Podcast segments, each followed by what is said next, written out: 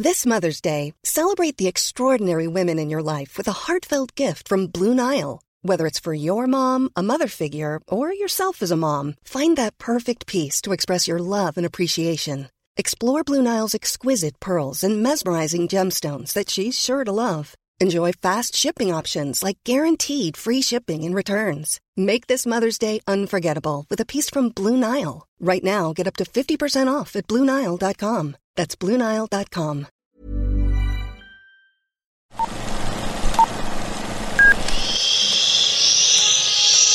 Apaga el celular y guarda silencio durante la función. Hay mucho que ver. 3, 2, 1. Hola amigos de Que Ver 321. Yo soy Araceli García y hoy estoy feliz porque nos acompaña Javier Blake, vocalista de División Minúscula y que también tiene su proyecto solista. Vamos a platicar un poquito sobre su música, qué, qué viene en puerta y pues nada, ¿cómo estás Javier? Hola, muy, muy bien, gracias, gracias por tenerme aquí. Muchas gracias a ti por aceptarnos la invitación y justo en los días en los que estamos grabando este podcast, acabas de lanzar este tema Bomba Atómica. Con Así su es. lado B, Romeo. Así Cuéntanos un poquito sobre esta nueva música que estás promocionando. Bueno, haciendo un poquito de contexto, hace dos años lancé mi primer disco eh, solista que se llama En los tiempos de lo extraño, eh, a la par de División Minúscula. División Minúscula sigue, sigue ahí. Sigue, andando. amigos. Sí, sigue.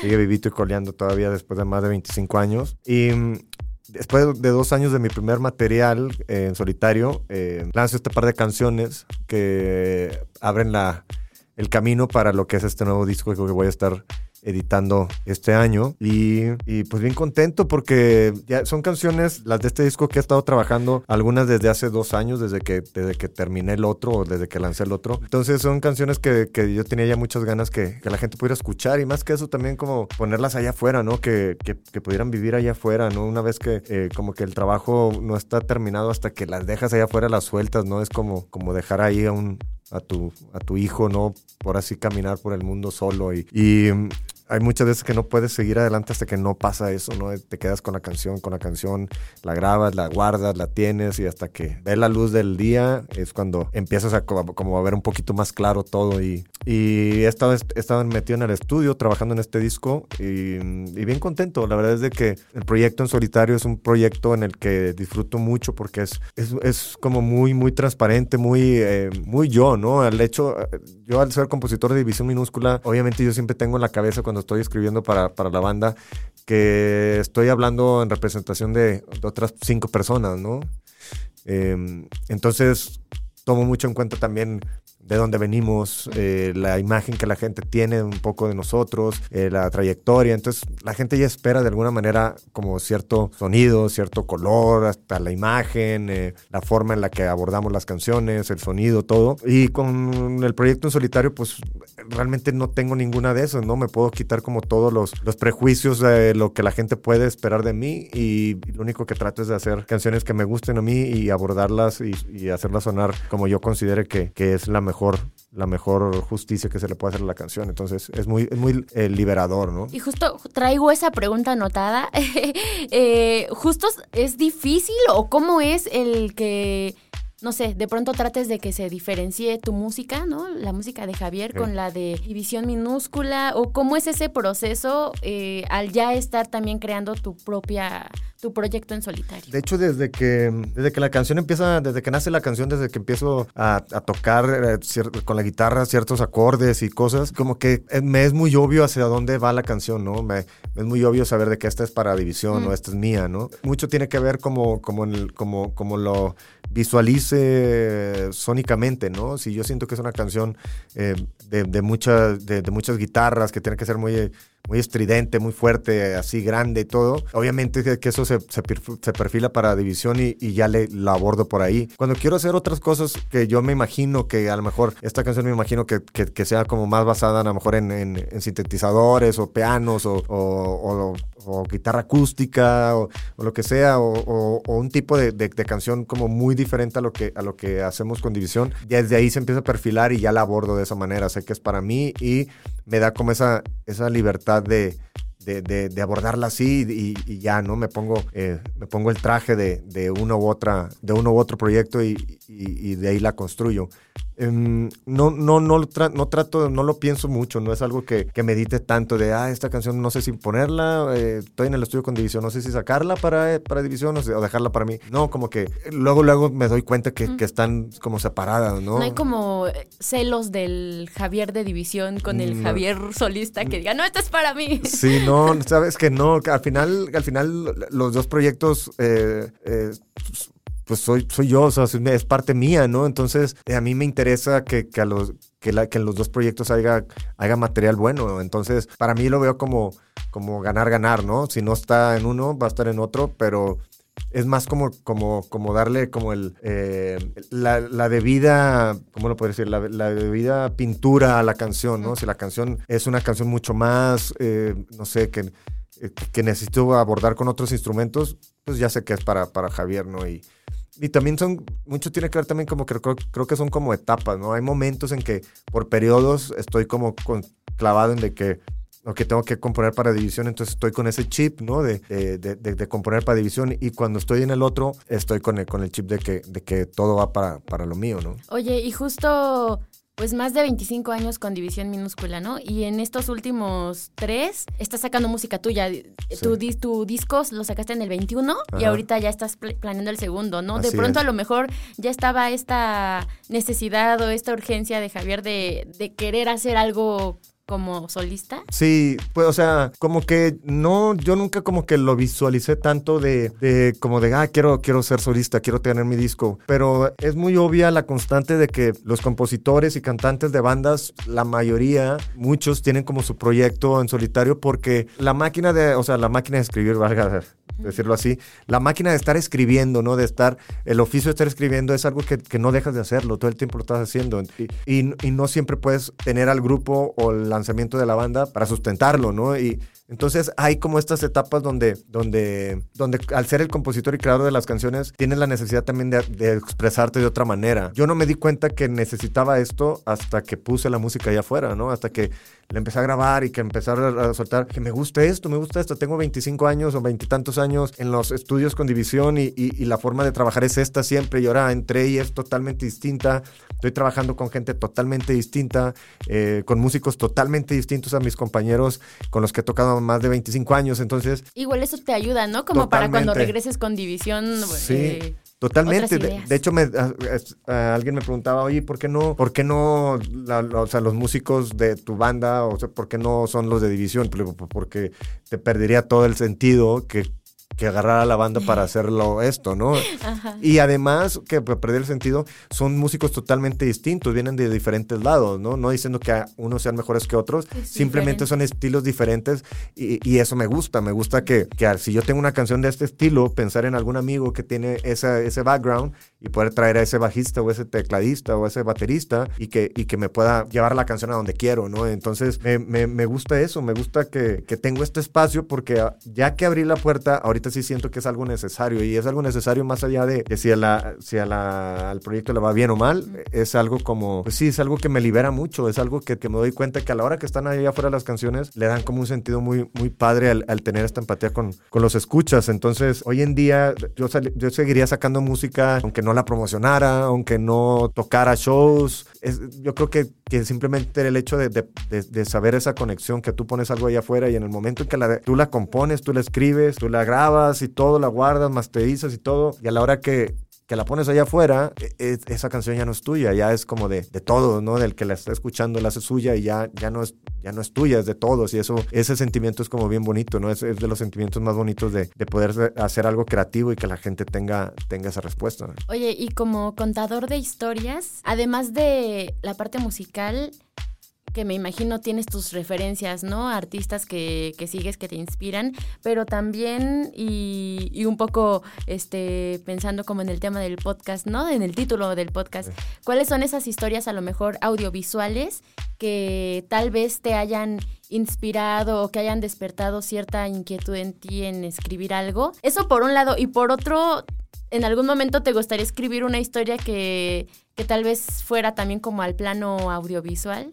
Eh, me encantaría, ¿eh? ¿eh? Ahorita me siento como muy, me siento como muy cómodo, como en este, en esta cancha que, estoy jugando, que es contar historias y, en y con el proyecto en solitario creo que es donde, donde, donde puedo abordar de manera mejor así las cosas de, realmente contar una historia, ¿no? Como, como, como un suceso casi como cinematográfico, ¿no? Realmente platicar una historia y de principio a fin y, y, y eso eh, me, gusta mucho, ¿no? Las influencias vienen de, de, de, todo, ¿no? Eh, creo que mucho tiene que ver de dónde soy. Yo soy de Matamoros, Tamaulipas, y, y pues nací pegado al, al, a la frontera, o sea, soy de frontera, pegado al bordo, como decimos allá, ¿no? Pegado al río. Entonces, mucha de la radio y mucha de la cultura con la que yo crecí fue la cultura del norte, obviamente, de, de México, con la, con la, cultura, digamos, eh, vaquera del norte, pero también con la cultura vaquera de Estados Unidos, que es el sur de Texas. Entonces, toda esta influencia de música y de, y de, y de la cultura eh, es como muy obvia, siento yo, ¿no? Eh, me inspira mucho los,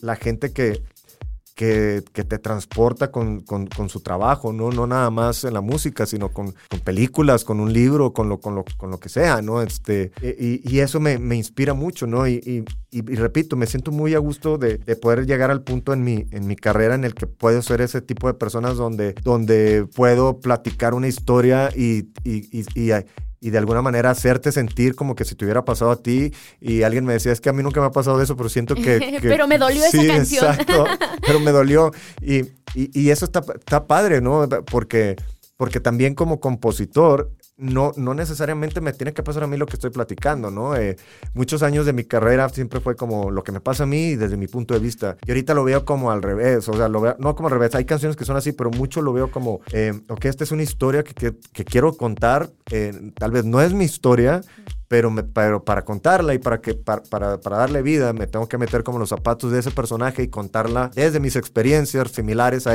a eso y hacerlo por ahí. Entonces me da como este, como este lienzo en blanco de, de, trabajar en cosas que, que probablemente a mí no me han pasado ni me vayan a pasar, pero, pero las puedo abordar de una manera que me hacen sentir algo y que, y que escucha también lo van a hacer sentir algo. Entonces, la, la influencia viene en todo, ¿no? Yo, pero, pero creo que mucho me doy cuenta mucho de, de, a lo largo de la vida, como que las influencias y, las influencias y todo va brotando mucho de lo con lo que creciste, ¿no? Muchas cosas, muchas veces tú no escogiste, te, te, te tocó estar ahí, ¿no? Hay, hay ocasiones que seguro a todos les pasa, ¿no? De escuchas una canción y empiezas a cantar y dices, ¿por qué me es esta canción? O sea, a mí ni me gusta tal artista. Ni me, pues sí, pero tu papá lo puso siempre de niño, o vivías en una colonia donde esa música sonaba, o vivías en una ciudad donde esa música era así, o, o vivías en tenía, eh, X, ¿no? Entonces, de alguna manera, eso brota y yo lo único que trato es de dejarlo fluir, ¿no? Dejarlo brotar, o sea, más que diseñar como quiero que esto sea así, trato de, ok, esto es lo que, esto es el lenguaje que quiero usar y esto es, y esto es lo que quiero contar, ¿no?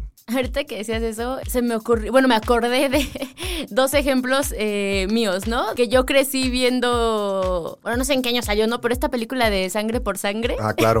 quieres morir ese? Este, y me gustaba verla con mi papá, ¿no? Entonces, eh, sí, como que fue de esas películas que llegaron, que a lo mejor yo no hubiera decidido verla, no, no hubiera sido al cine ni te hubieran llevado a verla, Pero la neta, o sea, ahora la pienso y digo, ah, está bien buena esa película, ¿no? El doblaje está muy bueno. Sí. Este, y también en cuanto a música, a mí me pasó, yo crecí con cumbias y salsas y con trova. Okay. Yo me acuerdo que de chiquita yo odiaba este Fernando Delgadillo Serrat y ahora me preguntas y si va a haber un concierto trato de ir, ¿no? Porque me gusta.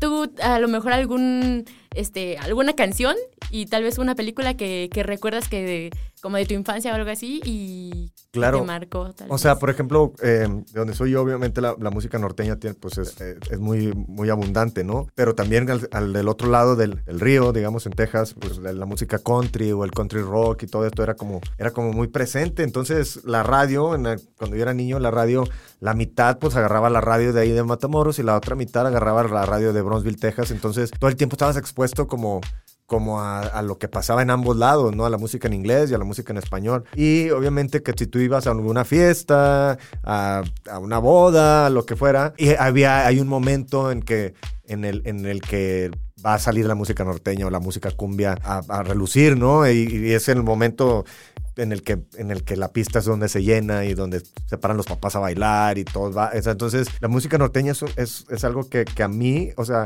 yo crecí rockero y de alguna manera era como te vuelves rockero porque es, es como lo contrario a lo que tienes ahí, ¿no? Entonces quieres ser. Pero luego ya que creces te das cuenta y, y haciendo como listas de canciones así como favoritas en, en mi vida, de repente me topo con varias canciones que son así, ¿no? Que son de, de artistas de, de, de, donde estoy yo, ya sea de eh, Cornelio Reina, Ramón Ayala o cosas así. Hay una, hay una canción que es de mis favoritas que mi papá nos ponía mucho, que se llama Con la tinta de mi sangre, que es de, Cornelio Reina y habla de, alguien que está en, el, que está en, el, en la cárcel y le quiere escribir una, una, carta a su mamá, le escribe una carta a su mamá, pero como no tiene pluma ni lápiz, le escribe, le escribe con la tinta de, de su sangre, ¿no?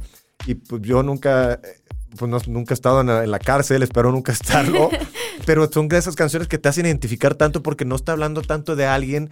O sea, si quitas lo que es la carta, está hablando de alguien que es una canción a su mamá, ¿no? Entonces es una canción como, como muy, eh, muy llegadora, ¿no? Y, y, eso es lo que me refería a lo de hace rato, ¿no? De, de, no precisamente te tienen que pasar esas cosas como para que te puedas. Es como ir a ver una película y no precisamente te tiene que pasar lo que estás viendo ahí para, para sentir que está haciendo sentir eso, ¿no? Entonces, esa canción fue muy, es muy importante en, en, en mi vida. O también canciones con las que crecí en el radio en aquel tiempo, en algún lugar, de Duncan Du, por ejemplo, es una de mis canciones o mi canción favorita en español. Eh, entonces son canciones como cargadas líricamente muy, muy, muy fuerte y muy chidas, ¿no? Muy una manera de escribir muy chidas ambas. Y, y desde ahí como que siempre me clavé que, que, la letra tiene que ser algo importante en lo que, en lo que estoy haciendo. Y visualmente, mi papá solía, solía comprarnos mucho en aquel tiempo que eran los cassettes beta y VHS. Compraba muchas películas de, de Clint Eastwood, por ejemplo. Me gustan mucho los western. También crecí mucho con películas ya en los 80s, cuando yo era, era niño o, adolescente, ya eh, películas este, The Lost Boys, este, toda, esa, toda esa época. Creo que tuvimos mucha suerte en aquel tiempo que había como una como un filtro muy importante en donde para que algo pudiera llegar o si algo te llegaba es porque realmente había como un filtro que tenía que ser muy bueno. Nadie hacía un disco, nadie, nadie hacía un disco si no era bueno, ¿no? Para poder llegar a que alguien te invirtiera a hacer un disco, tenía que ser muy bueno, ¿no? Porque te tenía que recuperar eso. Ahorita con liberar música en las plataformas, pues cualquiera lo puede hacer y, y todo. Entonces, tuve suerte de haber estado expuesto como a, buen arte desde, desde niño, ¿no? Oye, y ahora te estaba pensando, ¿eres de los que lloran o has llorado con películas? Yo recientemente lloré muchísimo en Guardianes de la Galaxia. No la he visto, está chida. Sí, la tengo que ver. Sí, sí, la verdad es de que hay películas, ¿sabes? De que pasa algo, o sea, hay películas, por ejemplo, donde los temas son familiares, que son de como papá, hijo, papá, hija. Eh, yo tengo una hija de seis años y toman otro sentido muy, muy fuerte, ¿no? Este, películas como, no sé, como la otra vez vi, o sea, que no tenía años sin verla, obviamente, y la de Interestelar, mm. y, me, y me rompió, fue como... Ay, güey, está. pero ese sí está fuerte porque hay cosas que no, que no, que no dimensionas tanto hasta que hasta, que estás como, como ahí, ¿no? Eh, y sí, pero sí, yo soy, eh, digo, no, no, no soy tan tan, eh, tan llorón con las películas. Sí, sí me quiebra, pero no, no trago el Kleenex de así, ¿no? Pero con la música sí me pasa mucho. Me mm. pasa mucho y de hecho con, con artistas que me encanta, o sea, que me gusta mucho. Muchas veces me gusta ir a los, a los conciertos, me gusta irme solo porque probablemente, y me gusta como ponerme, esconderme por ahí porque probablemente me va... Para llorar a pues, sí, como que me, como que me, me conmueve mucho, ¿no? Eh, son de los, de los que me gusta así como como este, pues no sé, así como, como que meterme el dedo a la herida, picarme ahí un poquito, sabes de que vas a un concierto, te echas un par de cheves y ya estás viendo y te recuerdan. Y más cuando son grupos o artistas que, con los que creciste, ¿no? Que te dan mucha melancolía y todo. Me gusta, la música me conmueve todo el tiempo, todo el tiempo y, y, y, es algo que siento, al menos de, de mi trabajo, quiero siempre, quiero que tenga ese efecto, o al menos quiero pensar que que lo estoy intentando hacerlo para ese lado. ¿no? Perfecto. Y justo ahorita te voy a, pasar unas preguntas que puse ahí en mi Instagram que si te quisieran preguntar algo. Eh, y preguntan, eh, ¿en qué te inspiraste para escribir Austin? Austin, Austin, ¿qué me inspiré? En Austin me inspiré de como cosas que pasaban eh, en como en esta historia de, de cómo romantizamos muchas veces. A mí me gusta decirlo de alguna manera como con los universos paralelos, ¿no? De alguna manera. Y, y, es como bien recurrente yo creo que a muchos les va a pasar que, que si ustedes son gente que les gusta la bohemia y todo esto, eh, les puedo apostar que cuando están con sus amigos o amigas, ya son altas horas de la noche, ya están un poco tomados y todo, siempre hay un amigo, siempre hay alguien que, que, habla, aunque el amigo esté casado, enamorado de su esposa, con hijos, eh, con un trabajo, o sea, una vida increíble, siempre va a haber alguien que va a sacar como esta historia de, ah, es que me acuerdo de, de Juanita, ¿se acuerdan de Juanita? No, es que yo... O sea, y empieza como a idear como esta, esta vida en, tu, en su cabeza de, de algo. Sí, que probablemente no hubiera sido como él lo está imaginando, pero romantizas como esa, como ese, esa, no sé, esa opción de vida que pudiste haber tenido y esa persona, ¿no? Em, entonces como que me di cuenta como de eso, de, de por qué, por qué eh, ¿por qué romantizamos algo que, que, no pasó, ¿no? O que no, que no se tomó esa, esa, esa opción, ¿no? Y habla también de las, de las segundas y terceras oportunidades en la vida, ¿no? De, te me hacía muy padre como esta historia de, de, de, dos personajes que se conocen, te lo hace, te lo hace de alguna manera ver o, te, lo simula que, pues que de alguna manera están jóvenes, ¿no? Que es cuando, que habla como de este, conoces a la persona indicada en tu peor momento, ¿no? En tu peor momento la conoces y de alguna manera, por X o Y, no, no se da eso. Y años después, pues ya grandes, de alguna manera de haber intentado varias cosas y todo esto, de, habla de, divorcios y de bodas y cosas.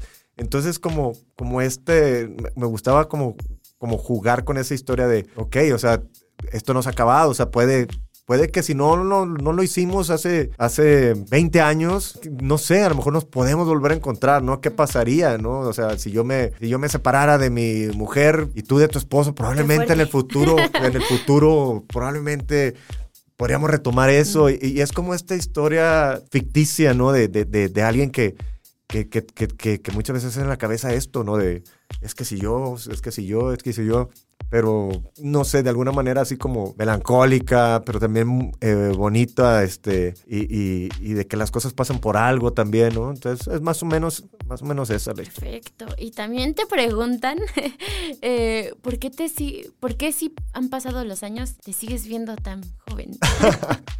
Eh, no, yo no, yo no siento que me vea tan joven, pero gracias. Este, no sé, no, no, pero creo, creo que pasa mucho como a, la gente que se dedica a, la música, al rock and roll, creo que pasa mucho, creo que habla mucho de, hacer lo que tú quieras, ¿no? Cuando haces lo que tú quieres, algo que te llena, eh, probablemente te, te, ayuda hasta verte un poquito no tan fregado. Eh, pero eh, digo, es raro porque la vida del músico es es, es difícil, ¿no? Es difícil, es, es dura en el, en el punto de, eh, anímicamente hablando, ¿no? Son, son, es un estilo de vida muy, muy complicado si no lo sabes llevar bien, ¿no? Y, y muchas veces, pues, para cuando aprendes a llevarlo bien, ya, ya llevas un kilometraje ahí fuerte, ¿no? Este, pero no, gracias, gracias por, por hacerme sentir bien un ratito. Perfecto. ¿Y cuál es tu película favorita y por qué? Mi película favorita, no, no tengo películas favoritas, pero eh, me gusta mucho el bueno, el malo y el feo. Mm. Eh, sí, eres muy de westerns. Me gusta mucho el western, sí, me gusta mucho el western. Eh, ¿Cuál otra? me gusta mucho, mucho del trabajo de, de, Wes Anderson, me gusta mucho. Me gusta Royal Tenenbaums, me encanta. ¿Cuál otra me gusta mucho? Pues más o menos así. Algo que hayas tenido que ver, este, eh, que a lo mejor no pensaste que verías, pero tal vez ahorita con tu hija. Sabes que, por ejemplo, eh, hay muchas cosas que, que, no, no, he visto, pero tengo la, la suerte de que mi hija le gustan como le gustan caricaturas raras. Entonces, mm. no, no es la típica que. Digo, sí, le gustan las princesas y los unicornios y los gatos y todo. pero, pero, pero, mucho. Eh, le gustan muchas cosas como, como, como, como caricaturas raras, como tripeadas, y, me pongo a ver con ella. Siempre trato de que cuando va a empezar a ver algo, me siento con ella para ver qué es lo que, obviamente, qué es lo que está, qué va a ver, ¿no?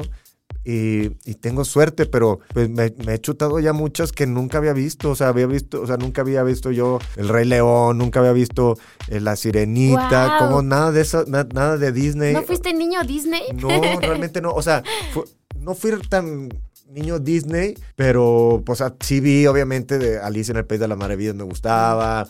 Eh, pero no fui tan así, no fui tan Disney. O sea, todas estas como la de Aladino y toda eso, o sea, nunca las había visto y digo, ahorita que las veo no me perdí de mucho, pero... pero me ha tocado verlas, ¿no? Me ha tocado verlas y, pero repito, me tengo la suerte que de repente podemos escoger algo entre ella y yo que no sea la típica, no sé, la típica Barbie o X cosa, ¿no? Eh, me gusta que tenga esos, esos gustos ahorita. Perfecto. Te recomiendo, no sé si has visto Bluey. Es Ah, sí, la del perro. perritos. Sí, claro. Ah, es muy buena. Sí, está muy buena, claro. Creo que la disfrutan tanto los niños como los adultos. Es que si te das cuenta ahorita, ya, ya mucho, digo, la de antes también, pero ya mucho está pensado así, o sea, está pensado de que tiene que gustarle a los papás, si no, el papá no, no, no va a llevar a su Mm. hija a ver, no sé, como las cosas que están en el cine, ¿no? Eh, entonces, tiene mucho que ver que, que, que también hay algo ahí, o sea, y muchas veces como grande, ya de repente lo ves y dices, ¿por qué están abordando ese tema? Que ellos no, los niños no se dan cuenta que es eso, pero y luego no uno es el que está ahí sufriendo con el personaje. Exacto, de repente es como, ay, sí está, está bien fuerte esto y, y, y porque es de niños y todo. Entonces, em, pero sí, pues, me, me gusta, me gusta, eh, mis cosas favoritas en la vida es simplemente cuando tengo chance de, de descansar y no hacer nada, flojear con mi hija, tirarnos en el sillón y ponernos a ver lo que ella quiera, ¿no? Ya ahorita tiene seis años, entonces antes era lo que ella quiera, ahorita ya, ya discutimos y podemos escoger algo entre los dos, ¿no? Sí. Oye, y justo, ¿ya le has compuesto algún tema a tu hija? Eh, ¿En planes? eh, hay canciones donde, donde hay como destellos, ¿no? De, de ella. Hay canciones que, que yo compuse hace, hace muchísimo tiempo, que en su momento no, o sea, ni yo sabía realmente qué era, realmente para quién era esa canción. Y después de que, ahorita que tengo a mi hija, es como, ok, es como si hubiera, hubiera- como si hubiera tenido una pre- predecido esto Ajá. un poco, ¿no? Eh, hay canciones que, que en su momento yo las escribí como al aire, digamos, así como a- a- a lo que a lo que me gustaba, como algo más poético y no algo tan personal. Pero hay canciones de, por ejemplo, División como Año Nuevo, que siento que, que encaja perfecto con, con lo que yo le quisiera decir y lo que le es mi hija en mi vida hoy en día, ¿no? Entonces, eh, en este disco también viene una canción que, que escribí para ella y es algo que está, es difícil para mí que tratar de abordarlo porque es algo tan grande y tan bonito en mi vida que no hay, siento que no se le hace justicia a veces con, con las palabras que uno quiere, quiere poner ahí, de repente siento, "Ay, no, no, no, no es suficiente, no, no está tan chido, ¿no? Entonces, eventualmente ha ido ahí apareciéndose y, eventualmente va, va a tener su canción, obviamente. Eh, en el disco de División que sale este año, es un disco nuevo que grabamos el año pasado, también viene, viene una canción ahí que es, que es para ella. De hecho, sí, ahorita que me que, me- que estoy recordando, hay una canción que es, que es para ella, que, que es muy bonita, es una, una balada en el, en el disco. Ya la podrán escuchar, está, está, está bonita. Perfecto. ¿Tienen ya fechas de lanzamiento de este disco? ¿O de tu disco? De, eh, de División lo, sale ya en estos, en estos próximos meses. No sé si es julio o agosto, pero, pero ya pronto se anuncia. Y el de el mío solista sale en septiembre. Entonces tenemos de aquí al resto del año, de aquí a septiembre más bien, para estar lanzando sencillos y perfilarnos ya a la, a la salida del disco en septiembre. Y después para presentar de manera como ya así oficial el disco y, todo el 20 de octubre estoy en el, en el Teatro Metropolitan. Entonces es, es, un, es un foro muy grande que espero trabajar lo suficiente de aquí entonces para, para poder tener un, un show padre, ¿no? Porque vas tú solo. Voy yo solo, sí, yo solo. Con División ya lo, hemos hecho muchas veces, es mi, es mi lugar favorito de, de la Ciudad de México para tocar o de, o de todo México para tocar. Entonces, poder tener la oportunidad de, que, de estar ahí, pues me da, me da mucho gusto, me da mucho gusto y, y- y sé que hay que trabajar mucho de aquí entonces para, para llenarlo, y, pero, pero confío mucho en que, en que el trabajo que estamos haciendo y vamos a hacer es con mucho cariño con mucha honestidad y creo que, la, creo que la gente va a querer estar ahí. Pues ya estaremos, a ver, escuchándote por allá en octubre. Así es. pues ya estamos cerrando, ya, ya nos pasamos el tiempo, ¿eh? Órale, es que hablo mucho, perdón. Pero estuvo muy buena la plática. Te agradezco de nuevo por acompañarnos. Y No, gracias a ustedes. Pues ya estaremos ahí pendientes de los siguientes sencillos que, que vayan saliendo, de lo que venga también con División Minúscula. Muchas y, gracias. pues te deseamos mucho éxito en ese Metropolitan. Esperemos Muchísimas gracias, muchas gracias. Y muchas gracias por el espacio, por tenerme aquí. Muy bonita plática. Siempre es bonito responder preguntas interesantes. Gracias a ti. Y pues esto fue Que Ver 321. Recuerden que nos pueden escuchar en Apple Podcast, en Spotify, en Google Podcast y donde nos busquen, seguro ahí estamos. Gracias.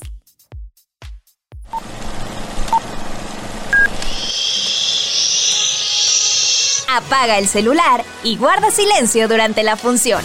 Hay mucho que ver. 3, 2, 1.